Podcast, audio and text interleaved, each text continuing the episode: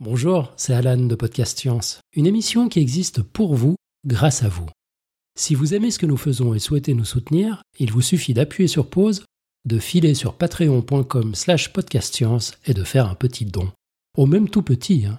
Pour même pas le prix d'un café par mois, vous nous aidez à servir la science dans la bonne humeur. Et c'est notre joie. Merci, bon épisode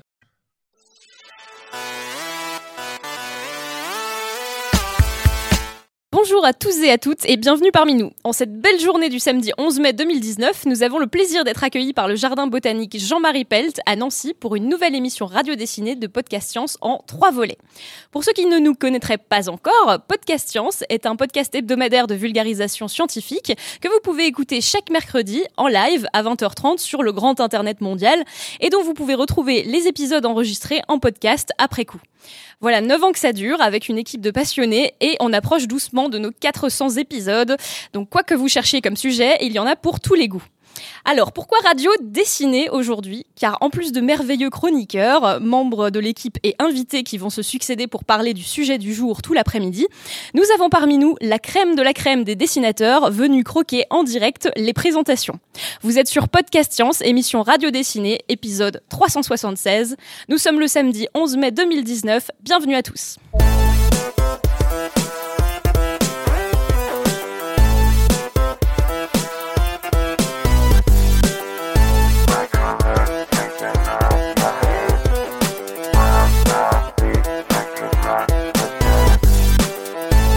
Alors le sujet de cette émission aujourd'hui, ce sont ces petits trucs verts qui recouvrent la quasi-intégralité de la planète sans qu'une grande partie des gens y fassent attention.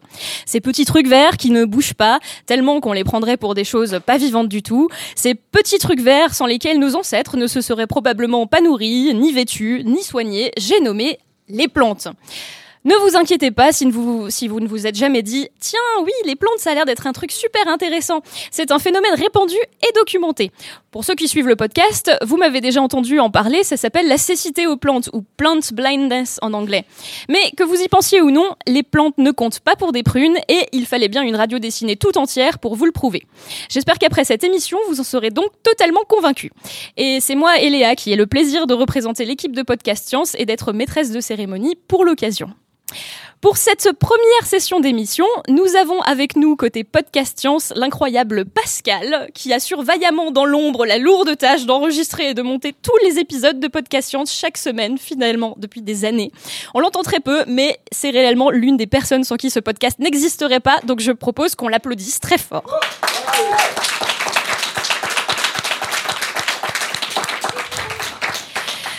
Côté dessinateur avec nous aujourd'hui, nous avons Philippe. Adrien, alias Ernst, euh, Agatha, alias Le Nidpi. Euh, nous avons aussi Chloé Villard qui va faire une chronique et qui va dessiner euh, tout l'après-midi. ils sont là crayon à la main pour croquer plus vite que leurs ombres les différentes chroniques qui vont se succéder. Vous pourrez donc retrouver tous leurs merveilleux dessins sur les réseaux sociaux avec le hashtag PS376 et dans les notes de l'épisode sur le site podcastscience.fm. On peut les applaudir aussi, je pense.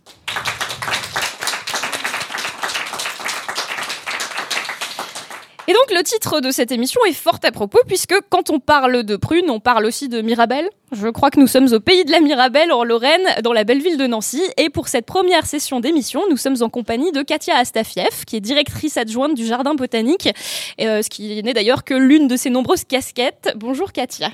Bonjour. Alors, euh, Aujourd'hui, on a l'immense privilège d'être reçu dans le hall d'accueil de ce jardin botanique de Nancy. Et c'est un lieu idéal, je pense, pour le thème du jour. Euh, merci encore de nous avoir permis d'investir les lieux pour euh, organiser l'événement. Euh, et du coup, j'avais une première question. En tant que directrice adjointe, est-ce que vous pourriez nous dire deux mots et nous présenter un peu cet endroit, un peu son histoire et le but de ce lieu? Voilà, donc ce jardin s'appelle en fait maintenant le jardin botanique Jean-Marie Pelt. Hein. certains le connaissent encore sous son ancien nom de jardin botanique euh, du Monté.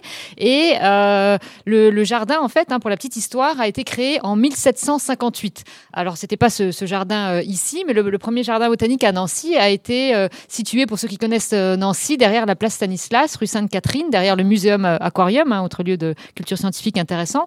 C'est un jardin maintenant qui est passé aux espaces verts de la ville, qui était charmant mais un petit peu petit. Et à la fin des années 60, toutes les collections ont migré ici sur le site du Monté euh, pour devenir donc jardin botanique du Monté, puis jardin botanique Jean-Marie Pelt. Et ce qui est intéressant, c'est qu'il y a en fait deux jardins botaniques, toujours ce jardin ici et également un jardin botanique dans les Vosges qui s'appelle le jardin d'altitude du Haut-Chitelet. je vous encourage aussi à l'y faire un tour si vous avez l'occasion. Entre juin et septembre, hein, l'hiver c'est vite sous la neige, hein, des fois même encore en été. Alors bon, voilà. Et puis donc les, deux jardins ensemble forment les jardins botaniques du Grand Nancy et de l'Université de Lorraine. Voilà un petit peu en résumé de la petite histoire euh, du lieu. Euh, du coup, alors certaines personnes ont tendance à venir euh, au jardin botanique et à percevoir les jardins botaniques euh, en général comme des parcs à promenade, un peu, un peu comme des zoos, mais en moins intéressant puisqu'on y expose des choses inertes. Alors c'est un peu abrupt comme description, mais, mais c'est le genre de commentaire auquel j'ai parfois le droit lorsque je propose d'aller visiter un jardin botanique dans une nouvelle ville. Alors comment est-ce que vous, vous décririez une visite ici et quel genre de choses on peut s'attendre à voir ou à faire ici en réalité? Alors, on peut voir plein de choses, hein, plein de petits trucs verts, hein, comme vous dites, mais également euh, une, énorme diversité de plantes, en fait. Hein. Parce qu'en fait, les, jardins botaniques, hein, c'est vrai que pour le, le, le visiteur euh, qui se promène comme ça, qui fait pas forcément euh, trop attention, on peut se dire, bon, bah voilà, il y a des jolies petites fleurs, c'est joli, c'est un parc. Et en fait, un jardin botanique, c'est beaucoup plus que ça. En fait, tous les jardins botaniques du monde, hein, il y en a plus de, de 2500 dans le monde, ont trois missions fondamentales, qui sont la conservation du patrimoine végétal, hein, donc bah, c'est conserver la biodiversité. Donc il y a un certain nombre de plantes rares hein, au jardin botanique. Ici, par exemple, on a 12 000 espèces en culture, hein, ce qui est énorme. Hein. donc c'est un des, plus grands jardins botaniques de France. Donc on a à peu près 6 000 espèces dans les serres tropicales, 6 000 espèces dans le parc. Euh, certains jardins botaniques euh, français sont dédiés euh, quasiment exclusivement à la conservation, comme à, à Brest, si vous avez l'occasion d'y passer. Euh, donc voilà, ça c'est vraiment le, fondement d'un jardin botanique, c'est ses collections botaniques, donc des plantes qu'on ne peut voir nulle part, euh, nulle part ailleurs. Hein. Vous allez vous promener dans un parc, ça peut être joli, mais enfin vous n'avez pas forcément de, plantes euh, très très intéressantes ou de rareté et de, de grande diversité. Euh, l'autre mission euh, importante d'un jardin botanique, c'est le, soutien à la recherche. Hein. donc, on a beaucoup de labos euh, de, l'université ou d'ailleurs qui nous demandent des échantillons pour des manips, des expériences, des études. Hein. Il y en a qui nous demandent des figues ou d'autres échantillons de, végétaux. Et puis, la troisième grande mission, c'est la pédagogie, c'est l'éducation du, public, hein, donc la, vulgarisation scientifique, informer les visiteurs sur la, biodiversité, sur les plantes, sur les, petits trucs verts. voilà. Et donc, on s'adresse vraiment à tous les publics, hein, des petits euh, de la maternelle euh, aux adultes, en passant par les étudiants, les familles. Enfin, vraiment, l'idée, c'est de, multiplier un peu les actions de culture scientifique pour transmettre un petit peu des choses pour tout le monde, donc par des conférences des expos, des ateliers, des, animations diverses et variées. Enfin, on a du coup une programmation culturelle assez riche hein, pour essayer de faire venir euh, beaucoup de gens et de transmettre un certain nombre de connaissances sur les plantes et sur, euh, euh, la biodiversité en général. Alors, comme j'ai vu sur Internet que vous aviez beaucoup voyagé, euh, j'ai trouvé le chiffre de 46 pays visités. Est-ce que c'est juste? Oh, Ça doit être 50 maintenant. Euh. bon, il en reste encore bien 150, hein, euh, quelque chose comme ça, donc il y a encore de quoi faire. Et j'imagine qu'en voyageant, vous avez dû voir pas mal de jardins botaniques. Et, est-ce que celui-ci est particulier par rapport à d'autres endroits du, même genre que vous avez visités en France ou ailleurs? Alors, chaque jardin, évidemment, a ses, particularités. alors, c'est pas toujours évident de, comparer. Hein. Certains jardins sont dédiés plus à la recherche, d'autres font plus de, pédagogie, d'autres ont des collections plus ou moins intéressantes, plus ou moins variées. Mais effectivement, chacun a ses spécificités.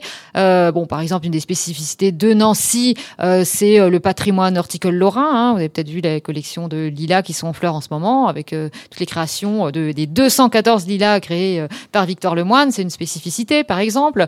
si vous allez, je sais pas, à, Singapour, il y a une collection de palmiers assez incroyable, par exemple. Si vous allez en Afrique du Sud, vous avez, je sais pas, au jardin du, du au Cap. C'est un jardin, un des plus beaux jardins botaniques du monde, qui est absolument incroyable, qui est magnifique, avec euh, uniquement quasiment des plantes d'Afrique du Sud. Il y a une telle diversité de plantes là-bas, il y a des, choses vraiment euh, incroyables. Euh, voilà, donc c'est un des, un des plus beaux jardins du monde, hein, ces gens en conseillent un. Enfin, mais il y en a des, fabuleux partout. Cet été, je suis allée en, Norvège, il y a un jardin botanique au nord du cercle polaire, à Tromsø, hein, c'est assez étonnant. Il y en a aussi en Russie, pareil, dans la péninsule de Kola. Alors c'est pareil, on est au nord du cercle polaire, et en plus ils ont des grandes serres tropicales, ce qui est assez étonnant. Hein. C'est vraiment au au, bout du monde, en plein milieu de, nulle part. Et euh, pourtant, on a bah, des plantes très intéressantes. hein. C'est un jardin qui avait été créé par l'Académie des sciences de Russie il y a une centaine d'années et puis qui, qui fonctionne toujours. Ils font énormément de recherches. hein. Ils n'ont pas tellement de visiteurs parce qu'il faut déjà aller jusque là-bas. En tout cas, euh, c'est un beau jardin et qui est tout à fait euh, étonnant. Voilà, donc il y a, y a de quoi faire au niveau découverte de jardins botaniques dans le monde. hein. Et euh, vous m'aviez dit que celui de Nancy était un des plus grands de France. Voilà, c'est ça. C'est un des plus grands de France. hein. Il y a celui de Lyon qui est important aussi. Il y a le, le Jardin des Plantes à Paris, bien sûr. Il y a celui de Bordeaux qui est intéressant, qui est, qui est un petit peu différent parce qu'il s'est il a vraiment fait fait le choix de- d'accentuer sur plutôt des plantes euh, méditerranéennes, hein, justement dans un, un- une optique de développement durable, hein, donc avec des serres en plus euh, assez récentes, écologiques. euh, voilà, il y a bah, Strasbourg, hein, c'est un, petit jardin qui est intéressant aussi. hein, on, les, on les connaît bien aussi. Enfin, euh, il y a euh, Metz qui commence à, redevenir un peu plus jardin botanique, qu'on parraine aussi. euh, donc oui, oui, il y a plein de, enfin, il y a plein de jardins à découvrir en, France et, ailleurs. Alors, on a un peu parlé du jardin botanique. J'aimerais aussi qu'on parle un peu de vous. Est-ce que vous pourriez nous parler brièvement de votre parcours et de ce qui vous a conduit à travailler ici au jardin botanique de Nancy? Alors, alors moi, je fais des études de biologie, hein, ça tombe bien, pour travailler dans un jardin, pas forcément de botanique d'ailleurs. Et puis j'avais fait le, le master de communication scientifique et technique de Strasbourg, euh, donc bah, justement pour faire de la, vulgarisation scientifique. Et puis après, j'ai eu différentes expériences hein, dans un, musée sur les insectes, un- une réserve naturelle en Suisse, un, un centre d'écologie au Canada, et puis, euh, puis j'ai atterri à Nancy. euh. Enfin, je suis revenue en Lorraine plutôt, que je suis Lorraine de départ. hein. Voilà. Parce que euh, je vous pose la question, puisque du coup, vous gérez la communication de ce jardin, vous gérez l'organisation des événements, euh, mais vous êtes aussi auteur euh, de romans, euh, de voyages, par exemple. Euh, un exemple, Comment voyager seule quand on est petite, blonde et aventureuse, Ah. ou, ou un, ou un autre roman qui s'appelle La femme de l'ambassadeur. Mais vous écrivez aussi des livres pour enfants, comme Le mystère de l'orchidée fantôme, Avec les loups, ou La petite histoire de Mirabelle et les fruits du verger. Alors, chaque livre, c'est une occasion pour parler de l'une de vos passions. Et euh, du coup, vous faites euh, de la vulgarisation scientifique de cette façon. Comment est-ce que vous avez commencé à écrire? Alors, euh, bah, j'ai commencé à écrire. euh, comment j'ai commencé à écrire? Ça, c'est c'est une question. en fait, en faisant des ateliers d'écriture, entre autres, hein, euh, dans une euh, MJC, euh, voilà. Euh, sur le, co- donc, c'est le, le principe de- des ateliers. Hein, c'est des propositions d'écriture assez ludiques, on joue avec les mots, euh, voilà. Et puis, bah, progressivement, j'ai commencé à écrire des textes un petit peu plus longs, des nouvelles, et puis finalement après des récits, des, des livres pour enfants, euh, des romans, euh, voilà. Et puis au jardin botanique, bah, j'écrivais aussi pas mal aussi. hein. On a aussi fait des, des livres sur les plantes de type documentaire. hein, et donc, euh, voilà, progressivement, j'ai élargi mes activités, on va dire. hein. J'ai une double vie. hein. Je travaille au jardin botanique et quand j'y suis pas, je voyage et j'écris. euh, voilà. Du coup, moi, j'ai découvert votre existence euh, grâce à l'un de vos livres dont j'aimerais qu'on parle un peu. Ça Mhm. s'appelle euh, L'aventure extraordinaire des plantes voyageuses. Euh, le livre euh, est, est passionnant. Il est préfacé par Francis Allais en personne. Pour ceux qui ne le connaissent pas, je, je pense que c'est un, un des botanistes français encore vivants les plus connus actuellement. Connu du grand public parce qu'il a beaucoup œuvré pour la vulgarisation scientifique et l'écriture sur le monde des plantes. Alors, est-ce que ces livres ont été une source d'inspiration euh, pour, euh, pour vous? Alors c'est vrai que c'est quelqu'un qui a fait euh, beaucoup pour euh, euh, transmettre beaucoup sa, pa- sa passion sur les arbres. hein. Au départ, il a énormément travaillé sur les arbres. Vous avez peut-être entendu parler du radeau des cimes hein, qu'il a fait connaître. hein. Donc c'est un très grand scientifique et en même temps un grand vulgarisateur et qui a écrit notamment bah, des livres sur les arbres, l'éloge, enfin de la plante. Il a écrit le plaidoyer pour l'arbre. Des livres qui sont passionnants parce qu'ils sont d'un excellent contenu scientifique et en même temps qui sont très accessibles hein, au, grand public. On apprend énormément de choses. Donc, ça a été vraiment un honneur qu'il accepte de, rédiger la préface euh, du livre. Euh. Il a été un peu surpris par le style au départ, je vous avoue. voilà, parce que c'était justement, enfin c'était un choix. hein, c'est écrit sous un ton un peu amusant, un peu informel. Et euh, là, je vous dis, parce que ce qui a été mis d'ailleurs en quatrième couverture, hein, ce qu'il dit dans, dans sa préface, il dit euh, lecteur, l'ouvrage que vous avez entre les mains est d'une nouveauté totale quant à son écriture. C'est le premier ouvrage de botanique qui pratique la langue des magazines People, des concerts de rock, des jeux vidéo et de la télé-réalité. Bon, voilà. voilà. Euh, Enfin, c'est pour dire que c'est écrit sous un ton un petit peu informel, un petit peu euh, léger, mais par contre, le contenu scientifique est très rigoureux. hein. Il y a une grosse, euh, grosse, grosse documentation. euh, mais voilà, après, on peut justement, ça vous, chose que vous, faites très bien avec l'émission, hein, on peut divertir les gens, mais en, transmettant un contenu important. Euh, c'est ce que euh, personnellement j'ai beaucoup aimé dans ce livre, c'est qu'on a enfin des informations scientifiques qui sont euh, amenées de façon euh, amusante et, et, et, lisible. Et, et du coup, ce, dans ce roman, vous parlez de quelques grandes histoires de découverte des plantes exotiques, et notamment entre le 17e et le 19e siècle.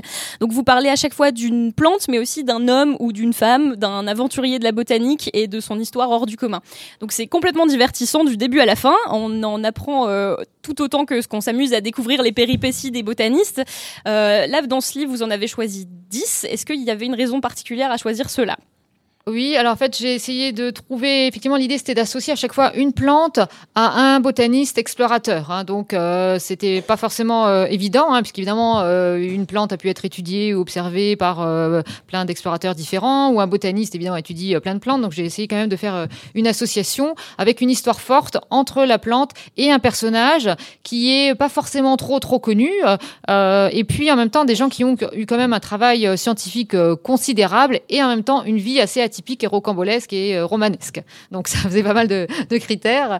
Et euh, bon, j'ai trouvé mes, mes dix plantes et mes, mes dix personnages. Euh, donc ça va de choses comme la, rhubarbe, hein, qui est une plante extrêmement banale que tout le monde connaît, mais dont on ignore l'histoire. Hein. En fait, c'est les gens pensent souvent que c'est une plante qui vit depuis des siècles dans nos, dans nos régions, en Europe. Et en fait, ça vient du fin fond de la Chine ou du Tibet, de, la Sibérie. Je parle de plantes moins connues aussi, euh, comme la Rafflesia, hein, qui est la plus grosse fleur du monde, qui est vraiment une bizarrerie botanique. Hein. c'est une, énorme fleur euh, très très bizarre. Hein. c'est une plante parasite parce qu'elle euh, elle fait pas de photosynthèse, elle peut pas se, débrouiller toute seule. Donc c'est vraiment une, grande curiosité botanique. Et elle a été découverte par un personnage qui s'appelait Raffle, qui est quand même aussi une, grande grande personnalité historique et qui est le fondateur de l'État de Singapour en fait. Euh, voilà, donc j'ai essayé à chaque fois de, trouver des, des, histoires un petit peu exceptionnelles à raconter sur ces dix histoires, est-ce qu'il y en a une que vous préférez? Ouais, alors elles sont toutes, euh, sont toutes intéressantes, forcément. Euh, il y en a qui sont sympas, comme par exemple Robert Fortune qui allait explorer le secret du thé aux Chinois, qui devait se déguiser en mandarin euh, pour essayer d'aller observer comment cultiver le thé au 19e siècle. Hein. Donc ça, c'est des, histoires un petit peu atypiques. Alors mon préféré, alors je vous avoue, c'est quelqu'un qui s'appelle Joseph Rock. C'est un botaniste américain qui a étudié entre autres les pivoines, mais enfin qui a étudié enfin énormément de choses et qui a une vie assez assez croustillante, si je puis dire. Euh, je peux vous, résumer un petit peu parce qu'il m'intéressait autant hein, que la plante, c'est euh, c'est ce personnage en fait hein, qui est né euh, à Vienne et qui tout jeune s'est passionné pour les langues hein, d'abord. En plus, il est devenu linguiste, reporter, photographe. il n'a pas fait que de la botanique. Et puis, quand il était ado, il se cachait dans sa chambre pour apprendre le chinois. Bon, c'est assez atypique. Plutôt, les ados aujourd'hui, ils vont plus se planquer pour jouer avec leur tablette ou leur iPhone. donc voilà, lui, il apprenait le chinois. Bon, voilà. Et puis comme ça, une fois qu'il parlait le chinois, il s'ennuyait un peu. Il a appris quatre ou, ou cinq autres langues. Et puis dès qu'il était majeur, hop, il a filé de chez lui, euh, il est parti. Il a pris un bateau, il a atterri aux États-Unis. Il avait une santé un peu fragile, on lui a dit, oh monsieur, il faudra aller au soleil, ça vous fera du bien. Il est parti à Hawaï. Il a cherché euh, un job. Euh, il avait une petite annonce cherche prof de botanique et de latin à l'université. Alors il connaissait que dalle en botanique. Il s'est oh bah je vais postuler. Il s'est fabriqué un faux diplôme. Donc il a déjà culotté hein, le bonhomme. Et puis une semaine avant ses cours, bah il les travaillé quand même. Hein, il fallait bien qu'il ait quelque chose à raconter à ses cours. Mais alors il s'est passionné pour la botanique d'une manière assez incroyable et c'est devenu un des plus grands botanistes américains. Certains le surnomment le père de la botanique à Hawaï. Il a décrit des tas de plantes nouvelles. Il a publié une flore d'Hawaï absolument considérable. Enfin, voilà.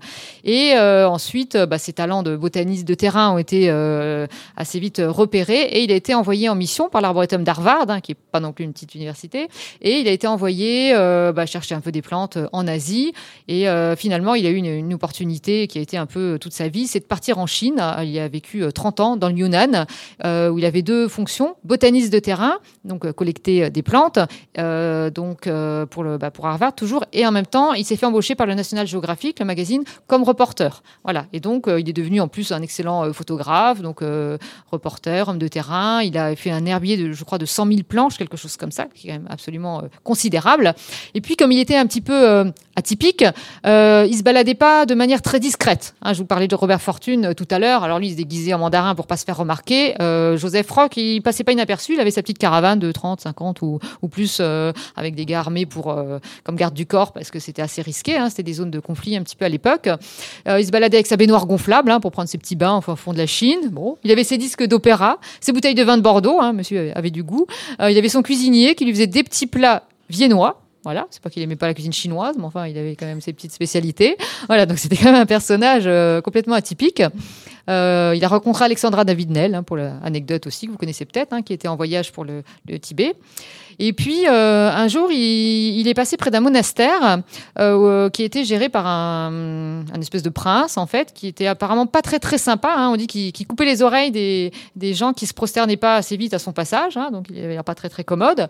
Et Joseph Rock, quand il est arrivé près de son monastère, il s'est dit oula, faut que je présente bien. Hop, je me fais beau. Il a mis son costard, machin. Hop, euh, sur son cheval, il a débarqué devant le monastère. Bonjour monsieur.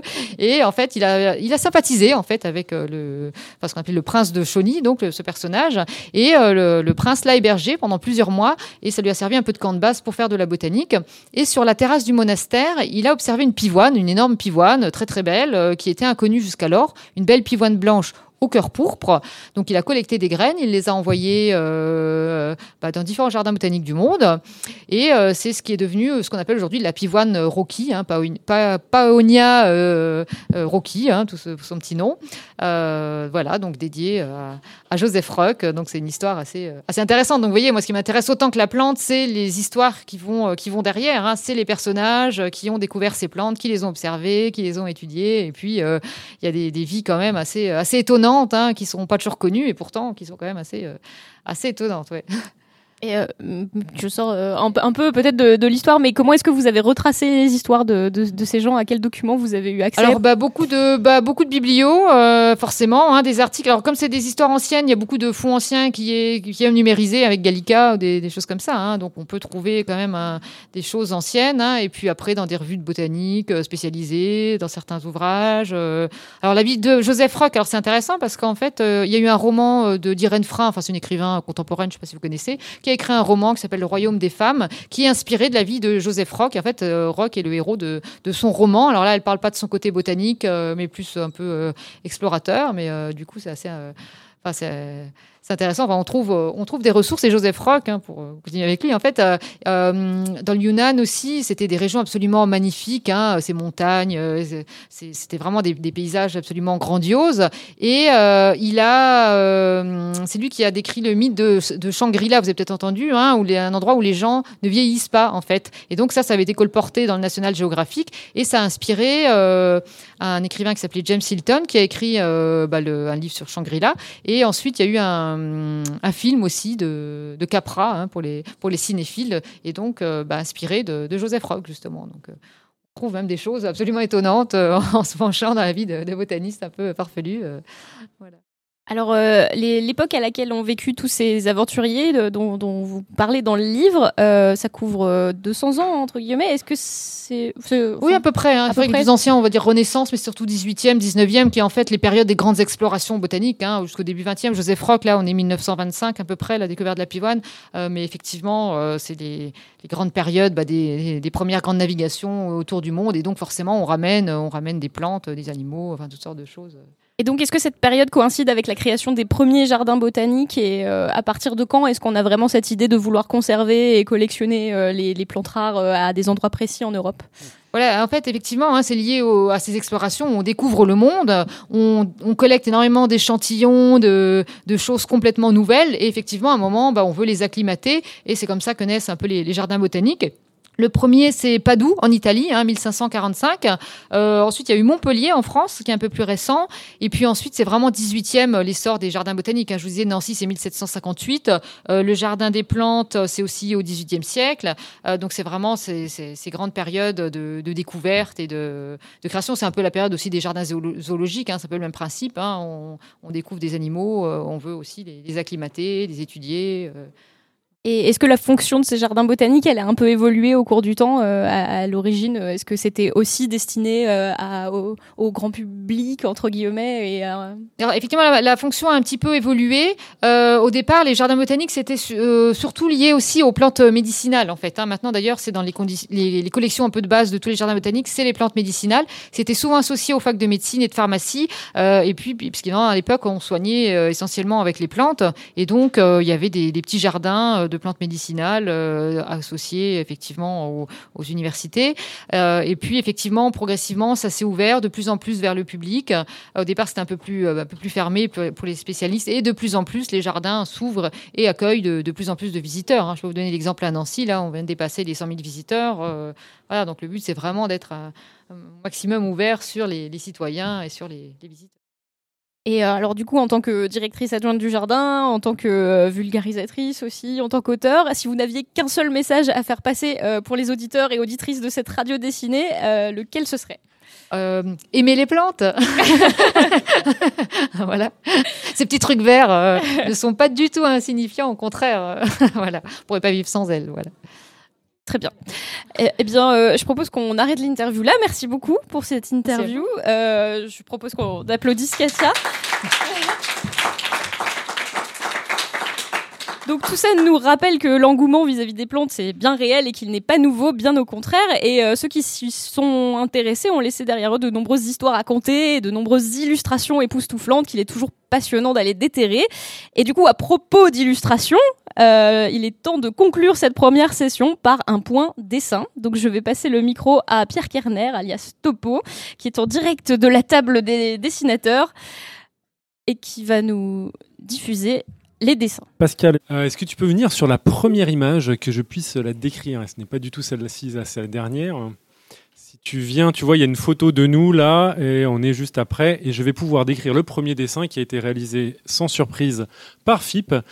Donc, bienvenue à Podcast Science. On a ici trois personnes bah, donc, sur la table physique, euh, donc Pascal, Claire et, euh, probablement moi qui suis en train de dire non, ce n'est pas ici la boucherie sans eau. Claire me demande what et euh, Pascal dit bienvenue à Podcast Science. Il y a quelqu'un qui dit on commence? Bah non, c'est l'heure quand même. Image d'après.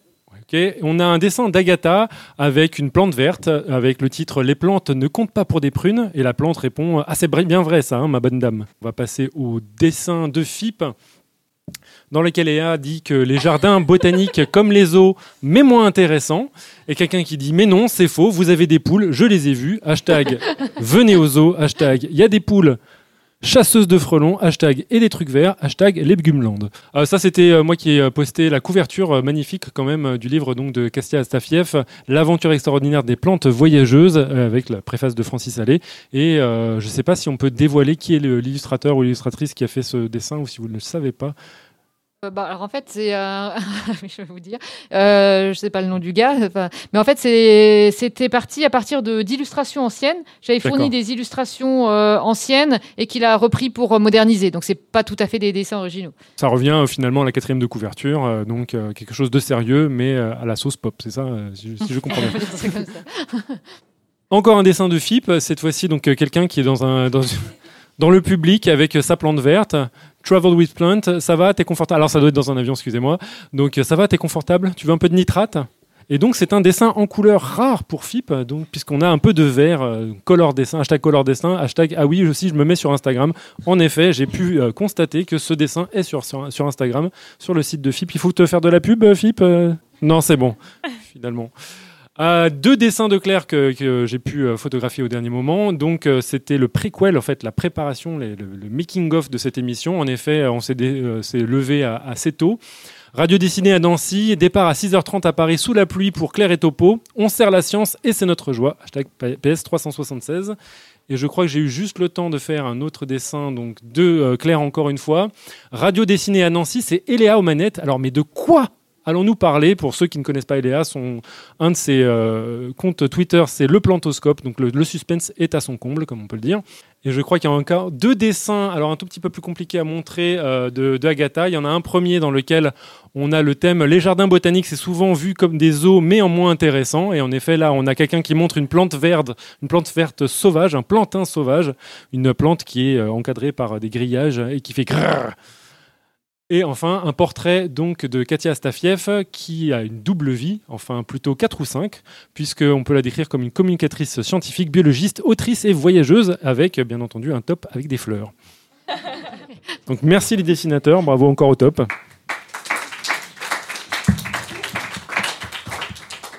Donc merci beaucoup Pierre. Euh, donc euh, grand merci et grand bravo au dessinateur. Merci Katia pour cette petite interview. Donc euh, c'est fini pour cette première session d'émission, mais je vous propose qu'on se retrouve dans un petit quart d'heure pour la session 2. Voilà.